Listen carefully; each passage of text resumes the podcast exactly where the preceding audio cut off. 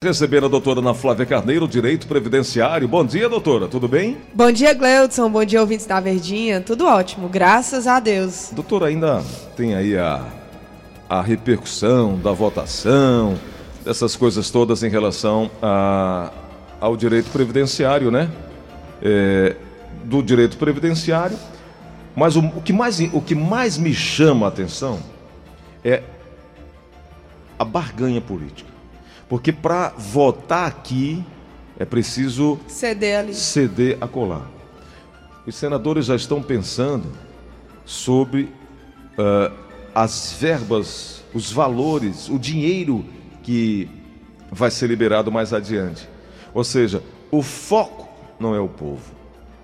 O foco é o interesse, é a moeda de troca através do voto. Esse sistema falido do país é que leva as pessoas a chegarem a esse fundo do poço que nós estamos. E aí a desculpa, o pano de fundo é que a, a Previdência é deficitária. Né? Se o foco fosse o povo, Gleudson, a reforma da Previdência não tinha sido aprovada como foi, né? É, existem vários pontos dentro dela que eu não concordo, por mais que eu sempre tenha defendido que ela é necessária, mas de fato é visando os interesses de terceiros, né? Infelizmente. Como eu já disse aqui várias vezes, em várias matérias, artigos, estudos que eu já li, se a reforma da Previdência fosse feita só com base nos servidores públicos, nos servidores públicos que eu digo, não, não são os juízes, promotores, esses não, porque esses servidores já têm uma PEC que limitou depois, de, ah, salvo engano, é depois de 2003, eles já têm um limite de teto, sabe? Mas é político mesmo, Gleudson. É, é muito dinheiro que é gasto com extras, né? Não é só o salário, são os extras. Isso. Então, é, se começassem uma limpeza por aí, eu acho que a economia seria muito, muito maior do que ter que cortar é, benefícios ou possibilidades de acesso a benefícios de pessoas do salário mínimo, sabe? É, eu estava olhando aqui os dados do IBGE de 2018, o custo da classe política. Nós temos quase. É vergonhoso, né? Nós temos quase 70 mil políticos no país. Quase 70 mil. Destes, o custo em 2018. Um pelo outro? 150 mil reais por minuto eles gastam. É palhaçada, né? 6 bilhões de reais mês. Agora você pensa assim, 150 mil reais por minuto, são 150 mil brasileiros ganhando um salário mínimo. 6 bilhões de reais mês. E aí, se cortassem lá em cima, né? Eu não é cortar nem salário, cortar os excessos. Os excessos, Gleudson. Eu não vou nomear, é, indicar, é, especificar é, estados, municípios ou mesmo entes federativos ou, ou a federação. Mas o tanto que a gente vê em jornais de políticos que têm direito a dois carros com dois motoristas, não é só uma pessoa, né? É, e aí tem que ter dois carros, por que, que ele não pode usar o carro dele? Por que, que tem que ter um carro alugado ou um carro comprado para aquele curto em tese, curto tempo, né? Porque é, é para ser quatro anos, né? O tempo que ele fica ali, mas nunca é. Mas por, por um curto tempo, por que, que tem que ter toda essa transição toda? Aí é, tem celular, tem passagens aéreas, tem mil e uma benesses, não, né? O que me assusta é o custo é como se a pessoa correio. Não... Na época de hoje, o que eles gastam com correio, com encomendas Que hoje em dia ninguém correio. manda mais correio, né, Gleudson? É um, o combustível. É vergonhoso. É vergonhoso. Se é, é, é porque essas informações não são passadas para a população, né? Pra, os políticos só chegam junto à população na época de eleição. É por isso que o, o Por ministro... mais que exista o portal, né, a transparência e tudo, a, o brasileiro médio não vai atrás de dados para poder verificar quanto é que o político está ganhando, né? Então, se não é passada essa informação, realmente eles não têm acesso. E não sabe a baderna que é feita com dinheiro público. Mas isso tudo é culpa nossa, Gleudson. Fomos nós que elegemos eles, fomos nós que colocamos eles lá. E muitas vezes nós fazemos isso. Eu, eu, eu, eu digo nós porque eu me incluo nisso. Às vezes a gente vota numa pessoa porque é amigo, porque é conhecido, né? O povo mais carente, às vezes vota pela troca de um óculos, por uma dentadura, né? É, tijolo, cimento. Não é? É verdade. O, as telhas para te, terminar de telhar a casa. É isso, a nossa população é carente. O nosso Estado é um Estado paternalista. E eles sabem disso, os políticos sabem tanto disso que eles vão na carência e já chegam lá com o presente, entre aspas. Só Exato. que eles tiram o futuro, dão um presente e tiram o futuro. Exatamente. Doutora, no, no diagnóstico. as amarras. É, no diagnóstico do ministro Paulo Guedes, o problema principal a ser atacado é o gasto público, como a gente está comentando aqui, e isso com uma certa urgência. Agora, ele quer, ele disse que precisa concluir a reforma da Previdência. Mas passado esse primeiro passo, a agenda de novas medidas do governo inclui uma costura pelo Pacto Federativo. E aí onde entra o toma lá da cá. O envio da primeira fase da reforma tributária, as privatizações e a modernização do Estado que será abordada na reforma administrativa. Os senadores concluíram o primeiro turno da votação da reforma da Previdência ontem, quarta.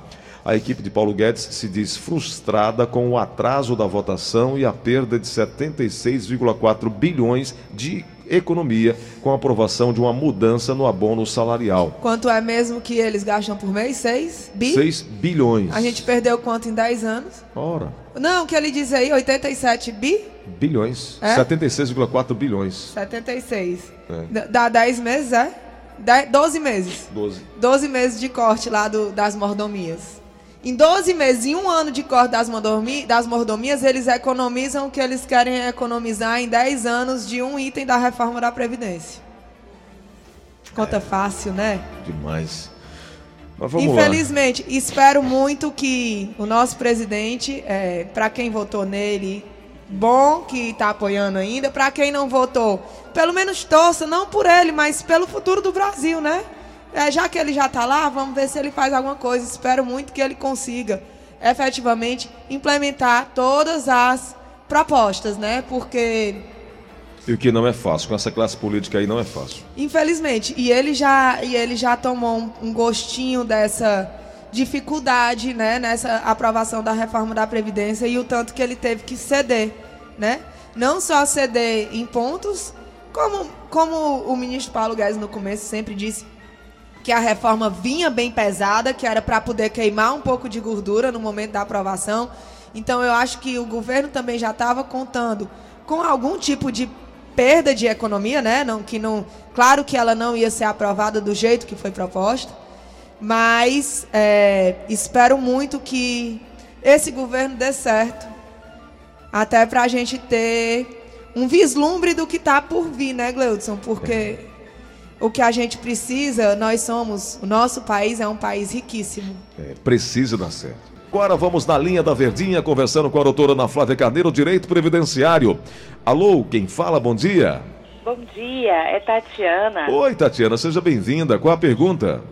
Bom dia, obrigada. Cleidson e doutora, é, a minha pergunta é o seguinte. É, o, os meus pais, eles não eles estão não têm o direito, né, de se aposentar ou por, é, é, por idade ou por contribuição. contribuição. E aí o meu pai, ele, é, ele entrou com um benefício e ganhou LOAS, ele está ganhando LOAS. A minha mãe também pode ter o direito de receber o LOAS? Pode. Tatiana, bom dia.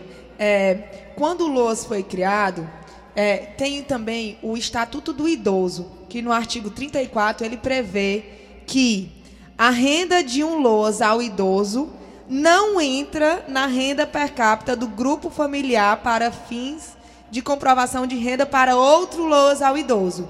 Então, sim, os dois podem receber o LOAS ao idoso morando na mesma casa. Perfeito. Vamos aqui no WhatsApp da Verdinha, tem uma pergunta. Bom dia, Gleison Rosa. Bom dia. Bom dia, doutora Ana Flávia. Bom dia. Doutora, sou Yolanda, aqui de Horizonte. A minha pergunta para a senhora é que porque a minha irmã viveu oito anos com um senhor e ele é, ele tinha um aposento dele, né, claro. E ele faleceu, né, agora há pouco mais de um mês. E aí eu queria saber se ela tinha direito, assim, de, de fazer o pedido do aposento dele para ela, né? Ela tem em nome dele um comprovante de residência, em nome dele no, no cartão do posto de saúde, né? Pronto, dona Yolanda. Aí, no caso, ela era companheira, né? Eles moravam juntos em união estável há mais de dois anos, ou seja, há oito anos, como a senhora diz. Então, sim, se ele recebia aposentadoria, se o benefício dele tinha décimo terceiro, ela pode sim solicitar que esse benefício seja convertido em pensão por morte e ela passe a receber, tá certo?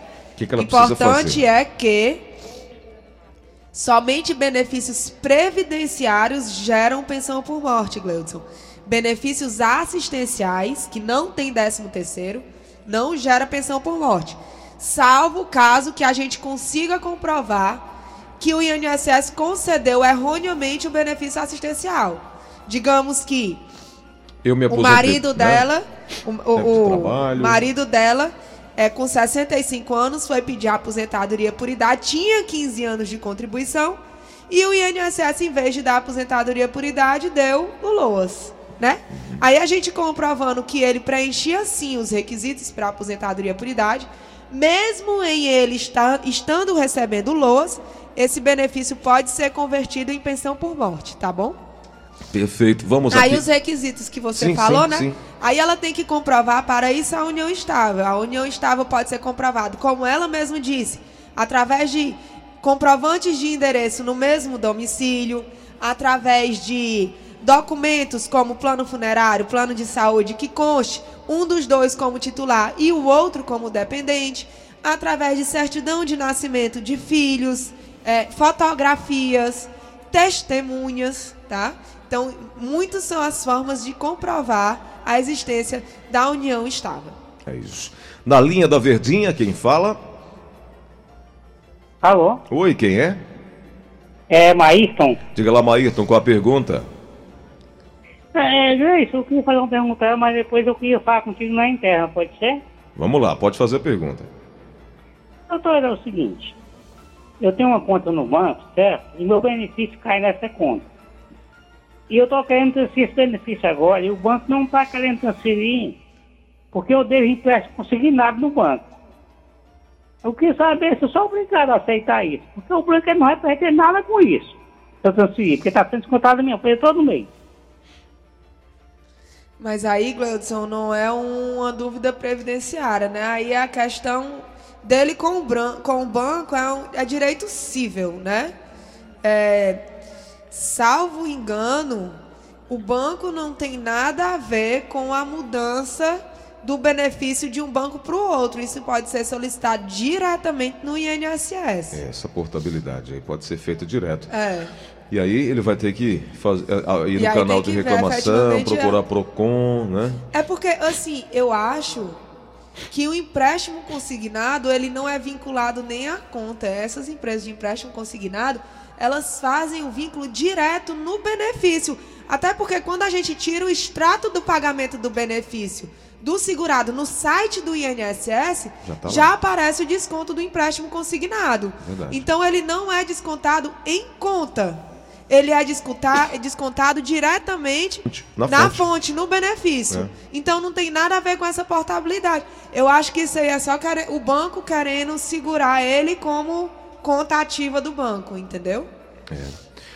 Mas vamos lá. É, são 9h51, doutora Ana Flávia, tem mais um ouvinte chegando aqui. Vamos lá? Alô, quem fala? Alô, bom dia. Bom dia, quem é? É, é o Luiz. Oi, Luiz. Tudo bom, Luiz? Tudo bem, bom dia. Bom é dia. porque eu, eu sou funcionário pouco.